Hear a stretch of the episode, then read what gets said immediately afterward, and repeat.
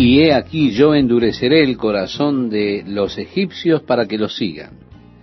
Y yo me glorificaré en Faraón y en todo su ejército, en sus carros y en su caballería. Y sabrán los egipcios que yo soy Jehová cuando me glorifique en Faraón, en sus carros y en su gente de a caballo. Y el ángel de Dios que iba delante del campamento de Israel se apartó e iba en pos de ellos.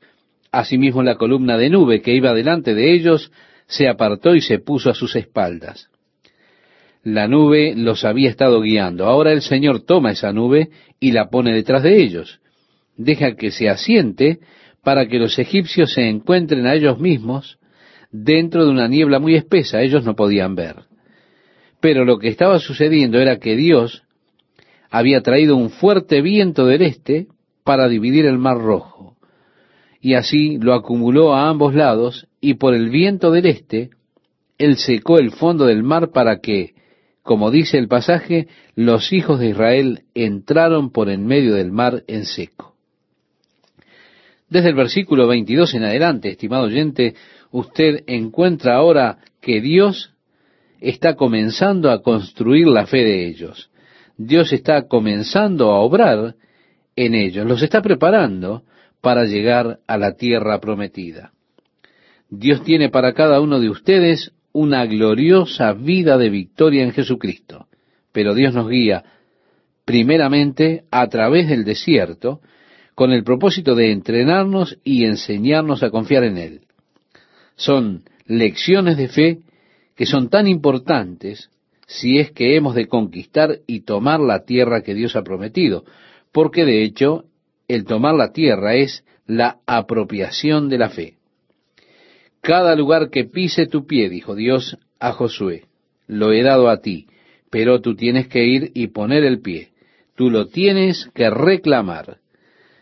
Sí, estimado oyente, Dios nos ha dado preciosas y grandísimas promesas usted las tiene que reclamar por fe. Usted debe moverse y tomar lo que Dios le ha prometido a usted como hijo que es usted de Él. Y Dios está enseñándonos las lecciones de la fe, de la confianza en Él. Así que encontramos aquí los propósitos de Dios. Y el pueblo temió a Jehová, o podemos decir lo reverenció, y creyeron a Jehová y a Moisés su siervo. Ve, su fe ahora está creciendo. Así que Moisés irrumpió en una canción. El capítulo 15 es de hecho la canción de Moisés, la canción de la liberación dada por Dios, la canción de la victoria. Entonces cantó Moisés y los hijos de Israel este cántico a Jehová y dijeron, Cantaré yo a Jehová porque se ha magnificado grandemente. Ha echado en el mar al caballo y al jinete. Jehová es mi fortaleza y mi cántico, y ha sido mi salvación. Este es mi Dios, y lo alabaré. Dios de mi Padre, y lo enalteceré. Jehová es varón de guerra, Jehová es su nombre. Echó en el mar los carros de Faraón y su ejército, y sus capitanes escogidos fueron hundidos en el mar rojo. Los abismos los cubrieron, descendieron a las profundidades como piedra. Tu diestra, oh Jehová, ha sido magnificada en poder. Tu diestra, oh Jehová, has quebrantado al enemigo, y con la grandeza de tu poder has derribado a los que se levantaron contra ti. Enviaste tu ira, los consumió como a hojarasca. Al soplo de tu aliento se amontonaron las aguas. Se juntaron las corrientes como en un montón. Los abismos se cuajaron en medio del mar. Ah, me resulta interesante esta frase, estimado oyente. Al soplo de tu aliento se amontonaron las aguas. La Biblia dice un fuerte viento del este. Ahora, esto es ponerlo en una especie de sentido figurado, el soplo del aliento de Dios, o de su nariz, como dice la versión inglesa. El fuerte viento del este. Podemos decir, estornudó. Esto es un lenguaje figurado puro, y a mí me gusta es realmente pintoresco. Continúa la lectura diciéndonos, el enemigo dijo, perseguiré, apresaré, repartiré despojos. Mi alma se saciará de ellos. Sacaré mi espada, los destruirá mi mano. Soplaste con tu viento. os cubrió el mar. Se hundieron como plomo en las impetuosas aguas. ¿Quién como tú, oh Jehová, entre los dioses? ¿Quién como tú, magnífico en santidad, terrible en maravillosas hazañas, hacedor de prodigios? Extendiste tu diestra, la tierra los tragó. Condujiste en tu misericordia a este pueblo que redimiste. Lo llevaste con tu poder a tu santa morada. Lo oirán los pueblos y temblarán. Se apoderará dolor de la tierra de los filisteos. Entonces los caudillos de Edón se turbarán. A los valientes de Moab les sobrecogerá temblor. Se acobardarán todos los moradores de Canaán. Vemos que las experiencias están preparando a este pueblo para las futuras victorias, las futuras conquistas. Y Dios a través de su obra, ahora Él está preparando mi vida para ese trabajo futuro que Él está planificando en Jesucristo, en las buenas obras que Dios ha ordenado de antemano para que andemos en ellas. En otras palabras, Dios ya ha planificado su vida, estimado oyente, y Él está preparándole para ese plan. Justo ahora Dios está trabajando en usted. ¿Cuál es el propósito de Él? Que Él le prepare para esas obras que ya ha preparado para usted. Ahora, más tarde tendremos otra canción de Moisés cuando lleguemos al libro de Deuteronomio, donde ellos reconocen que todo el camino Dios les guió a través de la experiencia en el desierto, Dios les guió. Él fue delante de ellos y preparó el lugar para que pusieran sus tiendas. Dios estaba como sobrevolando encima de ellos, como un águila sobre sus pichones. Dios lo hizo allí en la experiencia en el desierto. Así allí Él estaba. Ellos aprendieron a confiar en Dios aprendieron viendo el cuidado providencial de Dios. Estuvieron aprendiendo de la preocupación que Dios tiene por su pueblo, tal como nosotros hoy estamos aprendiendo cómo Dios nos prepara aquellas victorias que Él quiere que nosotros obtengamos en su nombre, para ese territorio que Él quiere que nosotros conquistemos y poseamos para su propia gloria. Así es que tenemos esta hermosa canción de liberación y alabanza declarando la gloria de Dios. El miedo que vino sobre sus enemigos, vemos en el versículo 16 que dice, caiga sobre ellos temblor y espanto, a la grandeza de tu brazo enmudezcan como una piedra, hasta que haya pasado tu pueblo, oh Jehová, hasta que haya pasado este pueblo que tú rescataste. Tú los introducirás y los plantarás en el monte de tu heredad, en el lugar de tu morada que tú has preparado, oh Jehová, en el santuario que tus manos, oh Jehová, han afirmado. Jehová reinará eternamente y para siempre. Y aquí, estimado oyente, tenemos este reconocimiento de Dios, del poder de Dios, de su gloria, de los propósitos que Él tiene, que Él hará suceder y cómo Él reinará por siempre y siempre. Continúa la lectura y nos dice, porque Faraón entró cabalgando con sus carros y su gente de a caballo en el mar, y Jehová hizo volver las aguas del mar sobre ellos. Mas los hijos de Israel pasaron en seco por el medio del mar. María, la profetisa, que era hermana, la hermana mayor de Moisés, y que fue llamada profetisa, hermana de Aarón, que también era hermana de Moisés. Ella tomó un pandero en su mano y todas las mujeres salieron en pos de ella con panderos y danzas.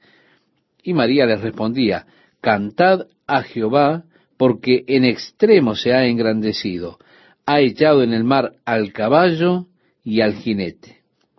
Las personas judías son personas realmente hermosas en lo que a exuberancia, vida y emotividad se refiere. Usted los ve andar y es realmente un gozo verlos. Ellos aman bailar, cantar y por lo tanto puedo en mi mente armar la imagen de todo esto que ocurría allí.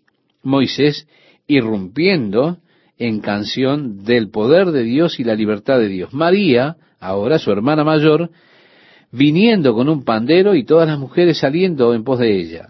Un gran baile ocurrió en ese lugar. La celebración para Dios trajo esta gran libertad para su pueblo. Dios ha traído una grande victoria y se da cuenta, no hay nada de malo con estar un poco alegre y mostrar un poco de emoción cuando uno piensa en todo lo que Dios ha hecho. Es muy interesante cuando vamos a un juego de béisbol y vemos a ese hombre vestido como un pato o una gallina, y él va de un sitio para otro y tiene a todas las personas gritando de alegría, ¿se da cuenta? Él está golpeando, haciéndoles que aplaudan y todas las demás cosas. Usted ve ese carácter allí y dice, oh amigo, este hombre es un fanático. Pero si en la iglesia una persona sonríe, dicen, amigo, este es un fanático. Uno es un fanático, los otros son fanáticos. Usted está mostrando un poco de emoción por lo que Dios ha hecho. Realmente pienso que es grandioso a veces ponerse un poco emotivo con Dios y por las cosas de Dios, por la obra de Dios, por la victoria de Dios. Ahora, yo no creo en el emocionalismo y hay una gran diferencia entre emoción y emocionalismo. El emocionalismo es emoción por el simple hecho de tener emoción. Pero estar emotivo por Dios, pienso que eso es puro. Estar gozoso por Dios, por la obra de Dios. Yo amo eso, ¿se da cuenta?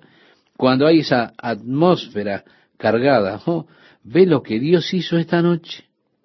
Eso no es puro, ¿se da cuenta? Uno entra en esto con el Señor y yo amo eso. No pienso que Dios pretendió que toda nuestra relación con Él fuera muy sombría, muy formal. Yo creo que Dios quiere que simplemente disfrutemos de su presencia.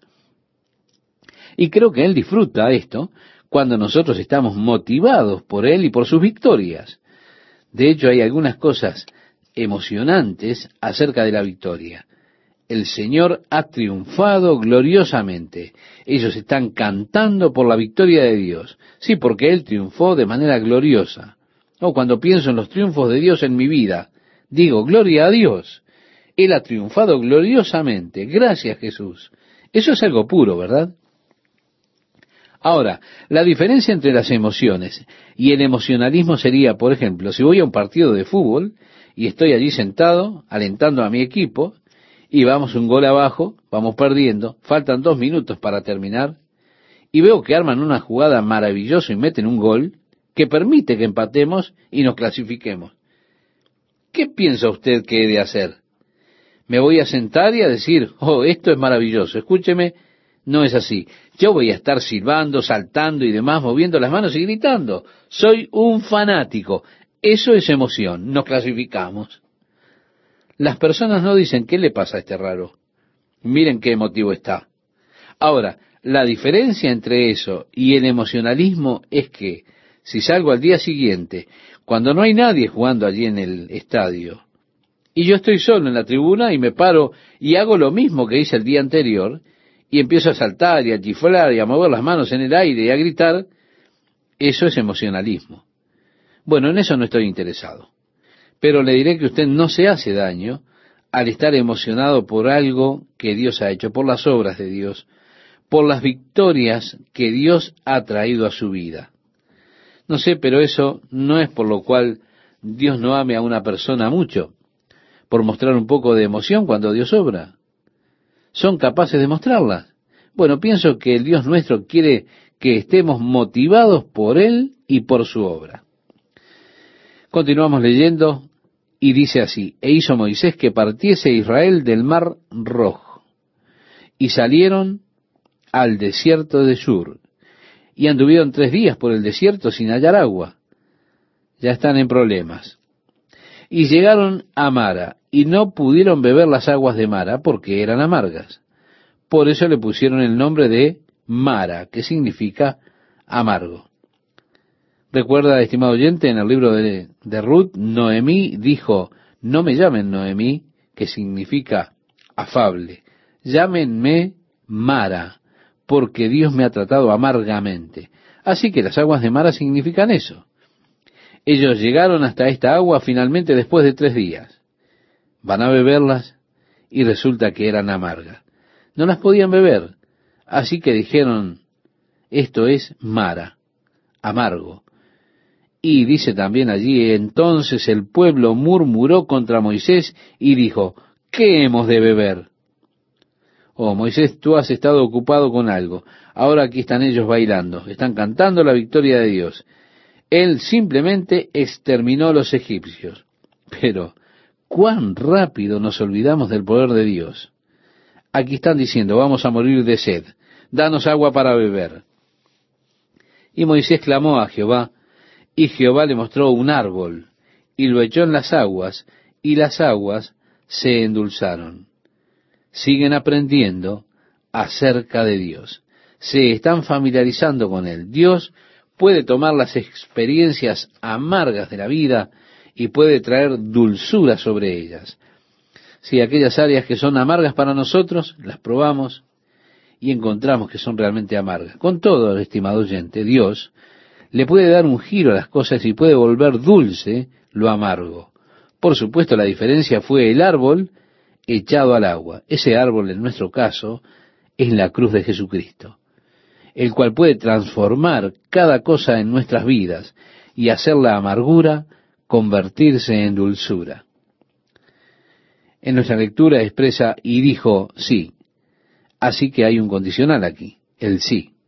Si oyeres atentamente la voz de Jehová tu Dios, e hicieres lo recto delante de sus ojos, y dieres oído a sus mandamientos, y guardares todos sus estatutos, ninguna enfermedad de las que envié a los egipcios, te enviaré a ti, porque yo soy Jehová, tu sanador. Es así que ellos están arribando a una relación más profunda con Dios una relación ya de, de pacto. Dios dijo, muy bien, si ustedes guardan mis estatutos, mis leyes, mis mandamientos, entonces yo los guardaré. No pondré sobre ustedes ninguna de las enfermedades o de las aflicciones que vinieron a los egipcios, porque yo soy Jehová tu sanador. Hay un libro muy interesante llamado Ninguna de estas enfermedades, que fue escrito por un médico en el cual él va a la ley que Dios le dio a Moisés. En especial los aspectos dietéticos de la ley y de las ordenanzas de lavado.